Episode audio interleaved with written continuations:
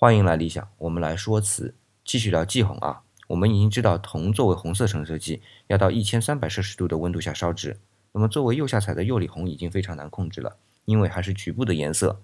那彩色釉的霁红要很均匀的受热，那就更难了。这种瓷器想想啊，要让民间能用得起也是痴人说梦。所以命运不会比釉里红好到哪里去，一样也是到了永宣之后就失传了。可它和釉里红不一样，釉里红的瓷器啊，在当时可能不是皇家的生活用瓷，而很可能是装饰瓷。如果失传了，烧不出来了，哎，不用就不用了，没得装饰就换一种。而且，如果是装饰瓷，肯定是摆放着看着，敲碎的可能性就很低，所以能流传很多代。